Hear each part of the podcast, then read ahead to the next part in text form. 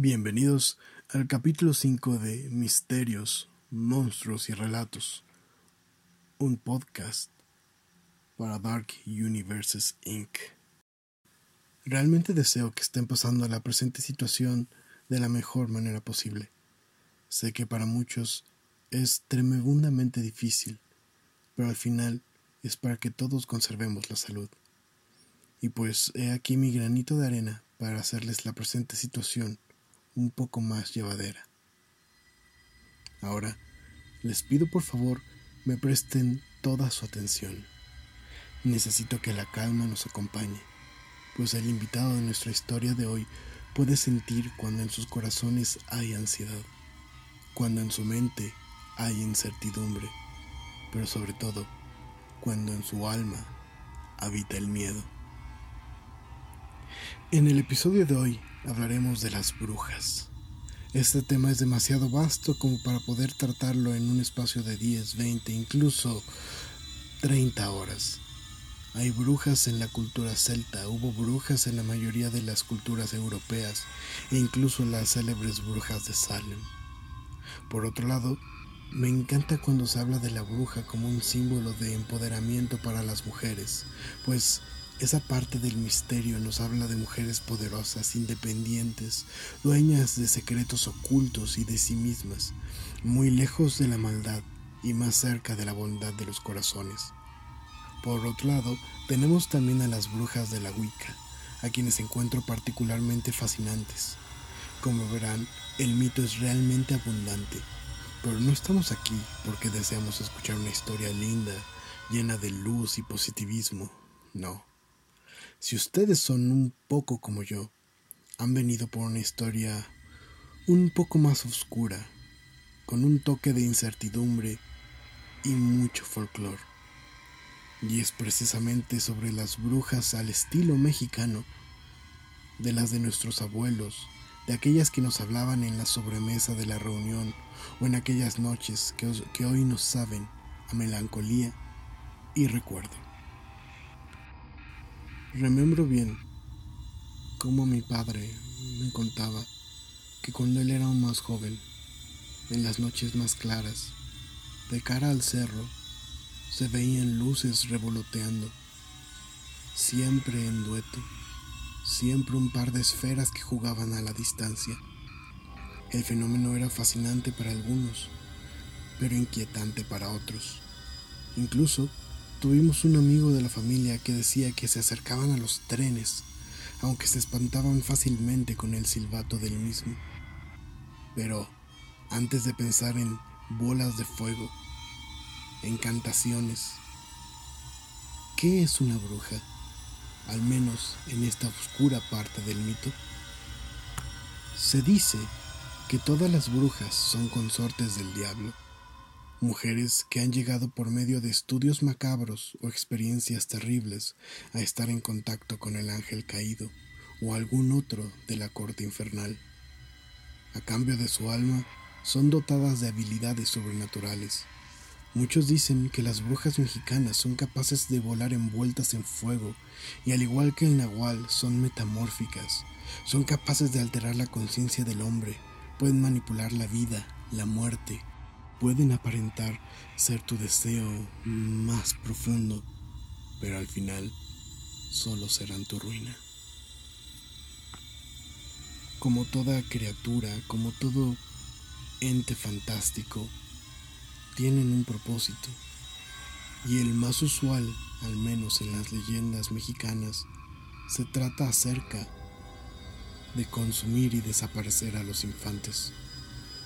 Su alma su carne, su sangre, es uno de los mayores premios que pueden tener, pues para ellas esto es energía pura y por supuesto que place a su oscuro esposo. Por ello, quisiera contarles una pequeña historia, un relato de tantos que se transmite y se entiende en nuestro México actual. Se decía en un municipio cualquiera del estado, que había una comunidad ya afectada por las comodidades y la prisa de la modernidad. Sin embargo, estaban justo en la frontera de lo moderno y lo antiguo, pues al lado de esta comunidad había una gran zona verde, muchos cerros e incluso un pequeño cuerpo de agua. Aquel lugar no era frecuentado por la gente, pues no había caminos que llevaran ahí. Era en verdad indómito. Había planes para urbanizarle, pero eso apenas era un proyecto, algo no muy cerca de ser completado. Fue en dicha comunidad que cierta noche una familia llegaba del hospital el aire tenía cierta carga de ansiedad, cierto toque de preocupación, pero más que nada mucha felicidad, pues la familia había entrado como un trío al hospital, pero regresaban como cuarteto al hogar, pues un pequeño bebé había nacido y era la felicidad de todos. El joven padre se llamaba Pedro, su esposa era Alicia, su pequeña de dos años era Susana, y el bebé habría de llamarse Juan como uno de sus abuelos. La familia vivía en los límites del pueblo, la última casa, decían muchos, pues su patio trasero daba directamente al cerro, a lo verde, a lo indómito.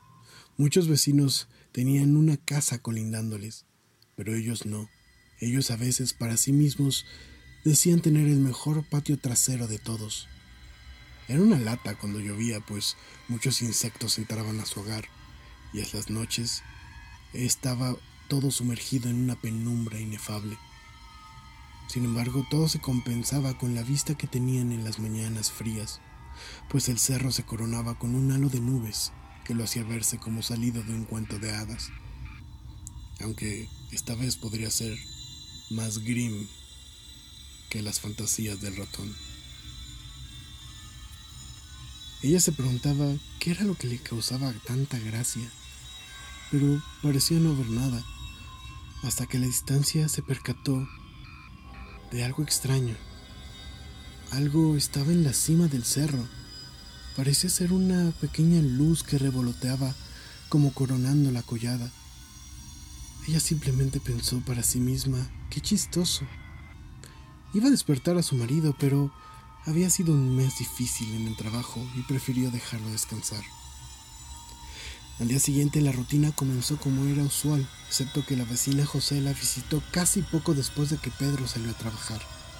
Ella llevaba ya pan dulce y un termo de café, y por supuesto no había olvidado un poco de chocolate para la pequeña. Vamos a desayunar, dijo, mientras con gusto Alicia la recibía. La charla fue amena como siempre, aunque Alicia se permitió contarle de lo que había estado ocurriendo. José la guardó silencio un segundo y preguntó, ¿Cuándo vas a bautizar a Juan? mientras cargaba al pequeño que comenzaba a reír. Realmente no lo hemos pensado. Si a Susana la bautizamos es porque mi madre y la de Pedro insistieron demasiado. Ahora que vivimos lejos, creo que prefiero él escoja su propia fe cuando sea más grande. No estaría de más, dijo sonriente Josela, mientras jugaba con el pequeño. Pero para Alicia realmente aquello no era algo de importancia, así que se limitó a tomar su café. Se dice que esta zona era de brujas, afirmó Josela. Dicen que las brujas se quitan las piernas para poder volar. Se las arrancan dejando tras de sí un charco de sangre hedionda, misma que parece prenderse, y entonces toman vuelo. Incluso en el cerro que tenemos aquí, se dice que en la punta vive una de ellas. Alicia rió sin querer. Realmente no pretendía ofender a su amiga, pero aquella idea le parecía simplemente tan obsoleta. Josela no tomó ofensa, conocía a su amiga, sabía que probablemente reaccionaría así, por lo tanto simplemente le regaló una pulsera roja para Juan. Para el mal de ojo, dijo ella. Alicia la aceptó sin realmente pensar en ponérsela al bebé lo agradecía, pero no compartía aquellas creencias. Las siguientes noches fueron similares.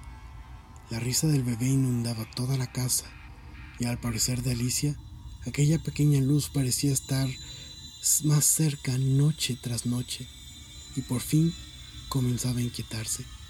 Sin embargo, tal vez era demasiado tarde, pues una noche más había llegado esta vez el niño no reía, pero algunos ruidos comenzaron a escucharse desde la sala. Parecía que alguien estaba tirando los adornos, las películas. Al salir, la pareja encontró el desorden, pero no veían nada. Intentaron prender la luz, pero el interruptor no tenía ningún resultado. Pedro se asomó a la calle y notó que todo estaba en penumbra. Probablemente había un apagón. Pero los ruidos siguieron. Ahora venían de la cocina. Pedro pensó que alguien estaba dentro de la casa, un ladrón de seguro, pero justo cuando sus ojos terminaron de acostumbrarse al nocturno, se dio cuenta que estaban rodeados. Sí, estaban rodeados, pero de sombras, masas informes, pero sombras, y estas eran las que estaban tirando todas sus cosas. Pedro no creía en nada de estos relatos. Trató de gritar, pero algo le había robado la luz, la voz, algo lo había paralizado. Ahora comenzaba a creer. Por desgracia, ya no podía mover el cuerpo. Apenas podía mover un poco la cabeza y cuando lo hizo, algo con más esencia que una sombra apareció tras Alicia. Parecía una mujer que se arrastraba. Era una vieja. Dejaba un rastro líquido negro. Alicia trató de huir, pero era tarde. Estaba bajo el mismo trance de su marido. La mujer siguió arrastrándose. Penosamente, hacía ruido, se quejaba, pero los logró subir las escaleras. Salió de la vista de la pareja y escucharon entonces la risa de su niño, la misma risa de antes. Sintieron entonces un tirón en el estómago.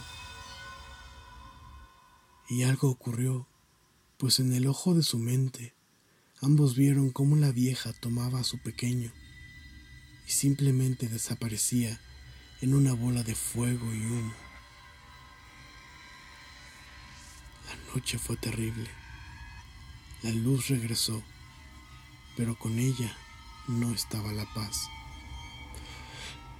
Al día siguiente denunciaron aquello de manera inteligente, creyeron.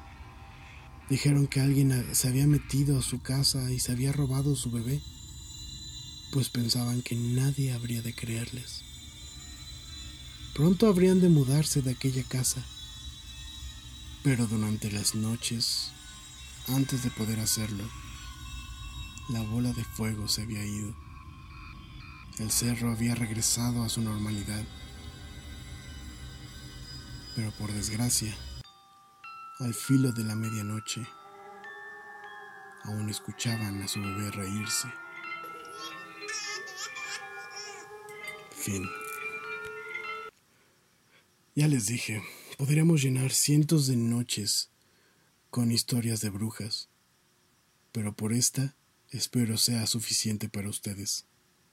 Espero esta historia haya sido de su agrado. Recuerden, cualquier duda o comentario pueden hacérmelo llegar a darkuniversesinc.gmail.com Espero estén bien, seguros y saludables. Hasta luego.